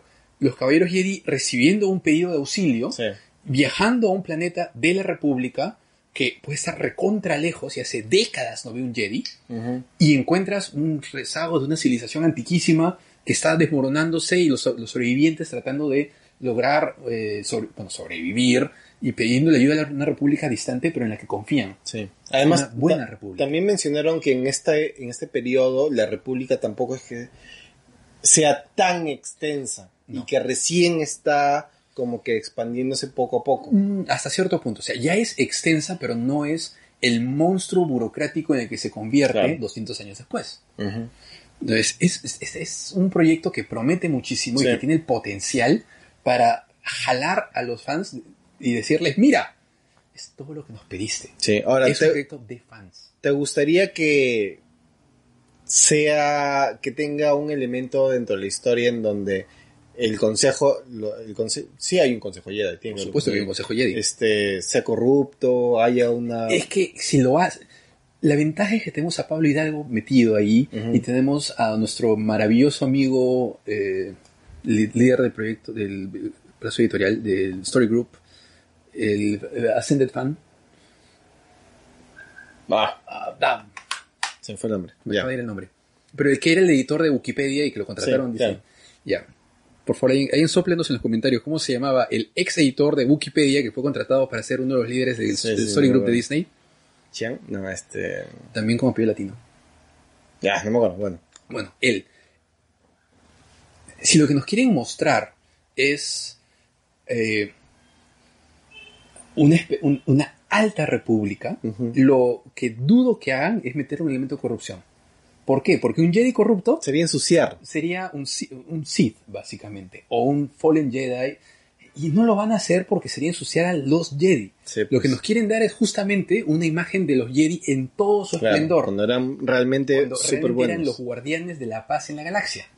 Entonces, Ahora, sí va a ser un reto importante, yo creo, para los autores eh, contar historias con los Jedi en este momento en donde son súper buenos, porque las historias de, de los personajes que son inmaculados, pulcros, Boy Scouts, no tienden, tienden a no eh, empatizar con la gente, ¿no? O sea, las historias de Superman, por ejemplo, este, son más interesantes cuando dentro de todo lo bueno que es Superman pasa algo. ahora, sí y no. Si una historia bien narrada de Superman no necesita un Superman sucio. Ejemplo estelar All Star Superman. Ya, pero ¿cuántos All Star Superman hay en la historia? Pues sí ha habido a lo largo de la publicación de Superman autores que han sabido darle Pero- ese tono optimista y positivo. pero, pero ¿cuántas? ¿Son la gran mayoría? No son la gran mayoría. es que eh, se requiere una, un autor muy capaz. Exacto, por ejemplo, por eso es un reto grande. Por ejemplo, Claudia Gray. sí, Por ejemplo, Charles Soule. sí, El cómic de Chewbacca de Charles Soule es tierno. sí, Es una historia interesante, sí. pero no te muestra un protagonista conflictuado y oscuro. Claro. No es un antihéroe. Ujú. Te muestra literalmente a Chewbacca siendo Chewbacca y haciendo cosas de Chewbacca, rescatando gente. Y sin una pizca de diálogo, porque Chewbacca dice... Tienes una historia que en cinco números ya, ya, ya, ya, ya, la- ya dices, ah, chévere, quiero a este personaje. Sí, sí. O sea, es un reto. Yo no digo que no lo vayan a hacer, pero es un reto. Es un reto contar historias de, per- de personajes que son así muy bonitos y muy puros, para, Ahora, porque no llegas a... el lindo balance que han logrado. O sea, vas a tener un cómic en que, bueno, puedes poner a los Jedi, sobre todo si son Padawan, aprendiendo a ser buenos. Exactamente. Y tienes las historias de IDW que literalmente apuntan a niños que Ujú. no tienen ese problema de, ay, no me puedo, no puedo Sí, empatizar con él porque es bueno y yo, me, yo, yo soy gris. Claro. Los niños no tienen ese problema. Los niños sí son capaces de disfrutar de una historia Ujú. de aventuras. Sí. Pero la, la novela adulta es la que más me preocupa, ¿no? Pero es que, ¿quiénes, ¿a quiénes han tagueado para novela adulta? A Charles Soule Y a Claudia Gray. y a Claudia Gray. O sea, dos autores que son capos contando historias de buenos. Sí. Sí, me parece que está bien. Entonces, Yo, yo, yo le tengo fe. Cuando anunciaron Luminous, yo primero pensé, por favor, Timothy Zahn. Y después pensé, no, chévere, está, está bien. No han llamado a Timothy Zahn porque Timothy Zahn te hace empatizar con el malo. Claro. Han llamado a la gente que te hace empatizar con el bueno buenote. Claro. ¡Qué genial! O sea, ¿qui- ¿quiénes son los personajes definidos por Grey y por Soul? Chewbacca y Leia. Y Leia de, de- de gris no tiene ni Sí. pelo. No. Leia es literalmente el estandarte de, de la diplomacia y la paz en la galaxia. Sí. Chewbacca del buen corazón y el valor y, y el arrojo de valentía y decencia y honor. Sí. Estoy de acuerdo. Qué chévere historias que pueden lograr estos dos. Sí, yo estoy de Carrie acuerdo. Beck, no, lo siento, no es Carrie Beck, la, La jefa del lado editorial. de- ah, bueno, me, me va a molestar y lo voy a poner en los comentarios este, del streaming. ¿No es Lilian, Es un hombre. Lil- Lilian Chang? No. No es un hombre. Bueno. Eh, por último, ¿tú crees que este proyecto, en el cual estoy completamente seguro, la tía Kennedy no ha puesto ni dos lucas de, de- de atención, ni 50 céntimos de su tiempo le ha prestado a este proyecto? Pero tú crees que la tía Kennedy, si al final es un éxito económico y, y de crítica, diga, hmm, ¿podemos hacer películas sobre la Alta República ahora? ¿Tú crees que ese proyecto decante en un proyecto de películas? Lo dudo. No tengo la menor duda de que va a decantar en un videojuego. En un videojuego. Estoy convencido de que vamos a tener un videojuego ambientado en la Alta República. ¿Por qué? Porque se presta ¿Qué maravillosamente. tipo de videojuego? ¿Has visto Fallen Order, el éxito que ha tenido? Sí. Ya. ¿Así? El protagonista de Fallen Order no tiene un pelo de malo. No, pues. Ya está. Imagínate un... Así, lo primero que se me ocurre, y en este momento te, te planteo la, la base de un Padawan y su maestro que está en una misión, la nave colapsa, el maestro o, o se muere o de alguna manera el aprendiz se separa de su maestro y está rodeado de estos piratas, los, los Nihil. Y tienes que regresar a la República y evitar que el plan nefasto de los Nihil tenga éxito.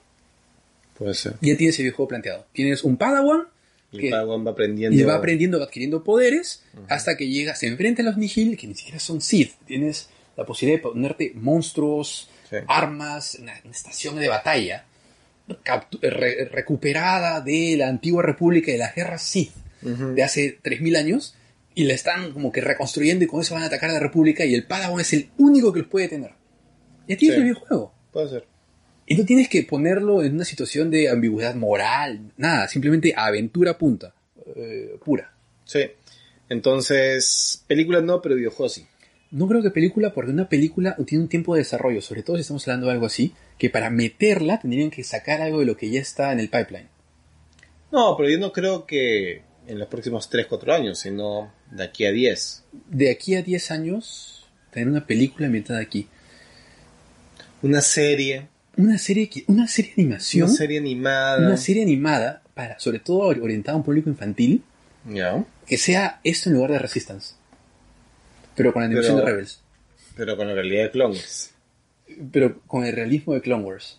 Se puede, o sea, tiene- Porque me queda claro de que están ambientando, o sea, están tomando estas historias 200 años antes, pero están segmentando las historias al público adulto, al público joven y, al público público infantil. Entonces, sí quieren atacar, no es que estas novelas son para adultos, no, no, No, no, no, sí no, lo quieren ir abriendo y es más, creo que quieren construir, así como Harry Potter, una fanaticada de niños que vayan creciendo con sus personajes Sí. y si al principio esta, esta niña de, de la novela para niños este, es una Padawan, dentro de cinco años en la novela ya de adulto De joven joven adulto. va a ser una Caballe- Caballera. Young, Young Jedi Knight. y dentro de cinco años más en la novela ya para adultos va a ser la protagonista. Por supuesto, va a ser la maestro Jedi. Exacto. Entonces va a pasar de Padawan a Jedi Knight a Jedi Master. Y- Y, los niños van a crecer con ella. Exactamente, como crecieron con Harry Potter. como crecieron con Harry Potter. Ahora, y tienes la ventaja de que ya no están limitados por el nombre Skywalker. Claro. Porque si nos metía un protagonista no Skywalker en, en episodio 7, 8 y 9, los mandábamos al tacho. Claro. Porque es la saga Skywalker. Estamos 200 años antes cuando los Skywalker están en Tatooine. No hay Skywalkers. No sé, Shmi Skywalker. Eh, El, el padre de Shmi Skywalker es Skywalker, ¿sí o no? Ya, punto. sí. Entonces los Skywalker están en Tatooine. Tatooine no es parte de la República. En este momento incluso está más alejado de la República, Sí. porque la, la frontera de la República está más cerca del centro. Sí. Deberían sacar algo tipo cuentos de Birre del Bardo, pero de Star Wars. Uf. Sí. O sea, de hecho lo van a sacar, es muy probable. Lo hacen. O sea, los... Lo que ahorita, bueno, no lo hacen como un compilado, No, pero el los- libro de las criaturas, este, leyendas, y- ah, no me acuerdo cómo se llama exactamente. Sí. No, el, el- el equivalente está ahí. Bueno, está tapado en ese momento por este espectacular póster de Ahsoka, pero está atrás en Bounty Hunter's Guide. También, sí, O sea, sí tenemos algo así. sí. Pero bueno, Bueno. entonces, Serie, probablemente películas mucho más adelante, pero yo sí creo que es un proyecto pensado, yo creo que han dicho, hagamos algo como Harry Potter, Sí. en donde atacamos distintos segmentos y el segmento de los más niños van creciendo con nuestros libros y van consumiendo ya los libros de jóvenes adultos y luego los libros de adultos. Y recuperamos a los fans que hemos perdido con esta nueva trilogía de películas, dándoles algo que de hecho sí tiene demanda, sí, Sí. tiene pedido, que Sí. es una historia optimista. Porque eso es que eso era originalmente Star Wars episodios 4, 5, 6, era una historia con un final positivo y Claro. optimista. Era súper pues, Era re era súper ingenuo, ¿no? El, el granjero derrotando todo el imperio. Bueno, la historia del imperio- Pero sí, o sea, ¿por qué no? ¿Por qué? ¿Cuál es la oscuridad eh, o la ambigüedad moral de Luke Skywalker en la trilogía original? En la primera, ninguna. No tiene. En Y es un personaje difícil de, de- de apreciar o de- con el cual se- no se puede sentir empatía. No, no. De ninguna manera. O sea, sí se puede. Pero es que ese era el héroe de los setentas. Ya ese héroe es como... Fíjate algún héroe actual que sea así. Lo que pasa es que ahí tengo que hacer el comentario de que yo creo que el problema es que lo que nos falta es escritores capaces de hacer héroes así. Ah, probablemente. Porque, disculpa, si, las- si no las novelas de Claudia Gray y de Charles Soule no tendrían el éxito que tienen. Está bien. Sí. Bueno, entonces ese es el proyecto Luminous, el proyecto ultra secreto que ha salido a la luz, a la luz, esta semana eh, sobre la Alta República y estas cinco publicaciones que comienzan a finales de agosto con la novela... Sí, todavía falta, a finales de agosto. el problema es que el pedido de Amazon me va a llegar lejísimos. Puedes escuchar el audiolibro, aún así. Mm, no, lo voy a tener en el Kindle. Eh. Eh, a finales de agosto sale el primer libro que es. Se me fue el nombre. Este, Eh, la, la luz de los Jedi. La luz de los Jedi. Es el primer libro de Charles Soule. Y después de ese van a salir eh, las siguientes publicaciones. Todavía no hay fecha confirmada. Pero probablemente se hace, sea entre agosto y diciembre de este año. Así es. Así que esperemos que sean buenas historias, que atraigan a los fans y que creen más, eh, más fanatismo en más gente y comience a sembrar fanatismo también en los jóvenes que, que quieren leer, en los niños que quieren leer. De hecho, eh, se me acaba de ocurrir algo yo puedo conseguir para que sorteemos y que la gente, los seguidores empiecen a saber el tipo de historia que crea Charles Soule, un par de sets de cómics de Chewbacca. Ajá. En el siguiente programa. Ahí está, perfecto. Por el sería bueno para sortearlo en el paquetito de, de, de premios que van a- vamos a dar por los 10.000 likes de la página. Por supuesto que sí. Ahí está. Ahí está. Se va a agregar dos packs de, dos packs de cómics de Chewbacca. Historia completa. perfecto. Porque Soul es ese tipo de autor que te Sí. cuenta una historia optimista e interesante. Está bien. Entonces, eso ha sido el programa de esta semana. No sé si hay algún otro comentario. En realidad, a ver, menciona, eh, ya se murió el último Skywalker. No, Flor, hay una Skywalker más en Tatooine. Eh, es un proyecto de valor a la luz. Sí, es cierto, es un proyecto de, de darle valor a la luz. Sí. No todo tiene que ser Green Dark. Y dice Flor, lo van a vender en Celebration. Por supuesto, es más una portada exclusiva de Celebration. Y se- la gente va a van a vender en... Sí, lo van a vender. Sale- Sale justo para esa época. ¡Qué casualidad! Oh, Dios mío. Es como si hubieran querido un público fiel que esté esperando y que haga cola para conseguir el libro. Mm, Mira, qué casualidad, ¿no? Es como si hubieran pensado así. Sí. Qué Pero raro. obviamente es una ¿Qué, qué casualidad. suerte tienen? ¿Qué, ¿Qué suerte, suerte tiene la tienen? gente que se vaya a Celebration? Justo. Bueno. Odio. Entonces es buena fecha para Pero los. Flor. Me has Pero dado los el dato. pero lo, voy los a, quiero. lo voy a conseguir allá. Sí, va a conseguir dos. Está bien. Listo. Entonces, eso ha sido todo por el programa de esta semana. Muchísimas gracias a todos los que han estado pendientes de la transmisión. Ya saben, pueden darnos like en nuestro Instagram. Estamos como Podcast Escuela Rebelde. Y el día de mañana está eh, este programa ya va a poder ser escuchado a través de las plataformas de podcast de iBox y de Spotify. Así que escuchen el podcast también. eh, suscríbanse a los podcasts. Y sigan comentando y compartiendo las publicaciones de Escoria Rebelde, que no somos nada sin nuestra comunidad de Star Wars. Muchísimas gracias, Z. Muchas gracias, Gonzalo. Muchas gracias a todos los que nos han escuchado. Se viene una era luminosa para Star Wars. Ojalá, ojalá que Bueno, se Sí, tengamos fe, porque de eso, va- en, eso, en eso consiste en realidad. Sí. Así es. Muchísimas gracias a todos los que han estado pendientes de la transmisión. Gracias por sus comentarios, por sus likes y nos vemos la próxima semana con probablemente, por fin después de cuatro años, un programa especial por el Día de la Mujer, por el Día Internacional de la Mujer, con una mesa llena de mujeres, fan de Star Wars. Estoy cruzando los dedos para que todas las invitadas puedan venir y yo estar detrás de cámara y que el Día de la Mujer sea conducido por mujeres, comentado por mujeres y darle protagonismo a las mujeres. Así que esperemos que se pueda dar para la próxima semana. Nos vemos. Que la fuerza los acompañe siempre. ¡Chau! ¡Chao!